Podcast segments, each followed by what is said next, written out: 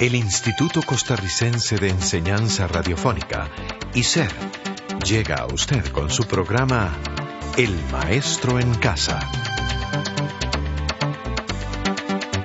El Maestro en Casa, un programa educativo a su servicio.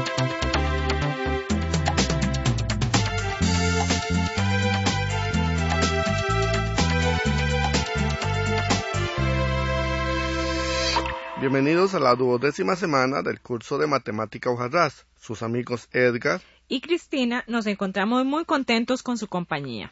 Estimado amigo o amiga, en la semana anterior estudiamos el concepto de estadística. También conocimos que es una población, una muestra, una variable y un dato.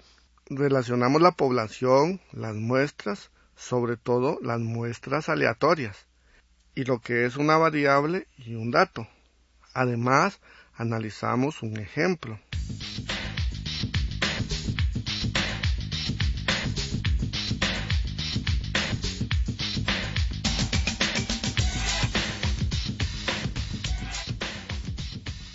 Cristina, hoy estudiaremos lo que corresponde a la organización de datos, conoceremos algo más sobre las variables estadísticas, algunos aspectos importantes sobre la ordenación de los datos y trataremos de construir una tabla de distribución de frecuencias.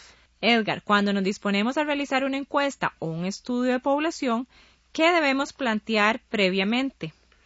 Debemos plantear previamente las distintas variables que producirán los datos y que luego los trabajaremos estadísticamente. Así, estos datos se convertirán en información útil, la cual puede ser numérica o gráfica. También a estos datos se les denomina estadísticas de la muestra. Ya entiendo. El objetivo de todo trabajo estadístico es investigar los valores que toma una cierta variable en una población o muestra determinada. Exacto, pero debemos tener mucho cuidado con los distintos tipos de variables. ¿Y por qué eso? Porque no todas las variables son iguales. Las hay de tipo cualitativo y de tipo cuantitativo. ¿Qué son las variables cualitativas? Las variables cualitativas, o como también se les llama atributos, son el resultado de un proceso que clasifica o describe un elemento de una población o muestra. Las operaciones aritméticas como sumar y obtener promedios no son significativas para datos que resultan de una variable cualitativa. O sea, este tipo de variable se describe solo con palabras y nunca con números. Así parece. Nosotros, la semana anterior, conocimos una variable de tipo cualitativa. Claro, ya recuerdo. Cuando planteamos la encuesta, ¿apoya el TLC? El sí o el no es una variable cualitativa. Sí, es una variable cualitativa. Otras variables pueden ser, por ejemplo, el ser hombre o mujer, o marcar correcto o incorrecto, y muchas más. Entonces, ¿cuáles son las variables cuantitativas? Las variables cuantitativas son el resultado de un proceso que cuantifica, es decir, que cuenta o mide a un elemento de una población, es decir, es una variable que se expresa numéricamente. Así que este tipo de variables produce solo datos numéricos. Claro que sí, pero debemos tener mucho cuidado con este tipo de variable, porque las variables cuantitativas pueden ser a su vez discretas y continuas. ¿Y qué es la diferencia entre las variables cuantitativas discretas y las variables cuantitativas continuas? Las variables cuantitativas discretas solo pueden tomar valores específicos. Por ejemplo, una variable cuantitativa discreta puede ser el número de hijos en una familia, el número de empleados en una empresa y otros. Ya entiendo. No hay en una familia tres hijos y medio, o en una empresa diez empleados y un tercio. Así es. Las variables cuantitativas continuas sí pueden tomar cualquier valor numérico entero o decimal. Por ejemplo, pueden ser variables cuantitativas continuas la altura de los varones o bien de las mujeres en una escuela, el peso de un grupo de vacas en un repasto y otras más. Edgar, me parece que es muy fácil reconocer cuáles son las variables cualitativas y cuáles son las variables cuantitativas y también obtener datos con esas variables. Yo también pienso lo mismo. Pero, ¿qué hacemos con todos esos datos después de pasar, por ejemplo, una encuesta? Todos los datos que se hallan siempre deben ordenarse. ¿Pero hay algún criterio en especial para realizar esto? Sí, claro.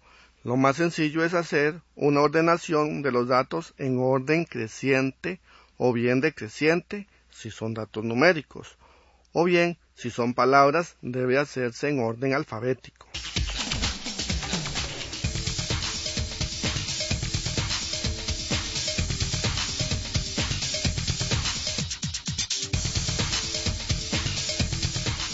Considerando que la estadística es una parte de las matemáticas que tiene por objeto obtener, organizar y analizar una información, podemos presentar estos datos de otra forma, de manera que sea más útil y que produzca alguna información.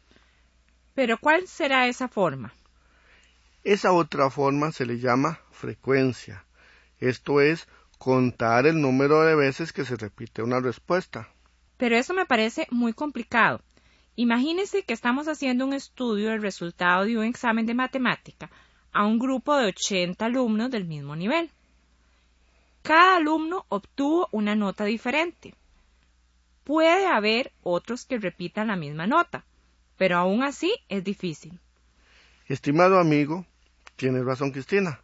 Es muy difícil hallar la información exacta de un grupo tan grande como es de un grupo de 80 alumnos.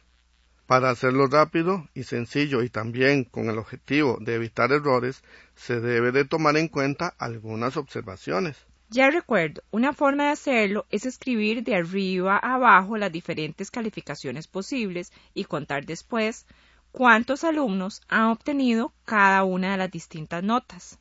Y hay otra más sencilla, es la de hacerlo manualmente por medio de rayas. De verdad que esa es más fácil y con el número total de frecuencias, ¿qué hacemos? Construimos lo que se llama una tabla de distribución de frecuencias. ¿Y en qué consiste esta tabla de distribución de frecuencias? ¿Cómo la hacemos? Cristina, imagínese que de los 80 alumnos, 10 sacó una nota de 80, 20 sacó una nota de 70, 4. Una nota de 60.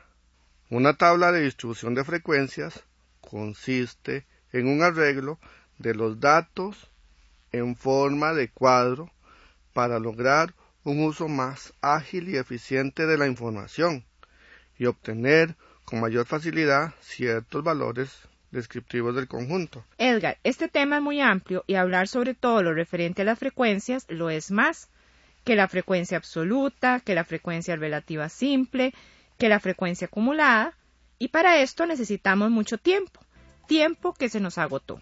Por hoy hemos llegado al final de este programa del Maestro en Casa. Muchas gracias por su compañía. Hasta la próxima semana. Hasta pronto. Este programa fue producido por ICER en colaboración con el Ministerio de Educación Pública.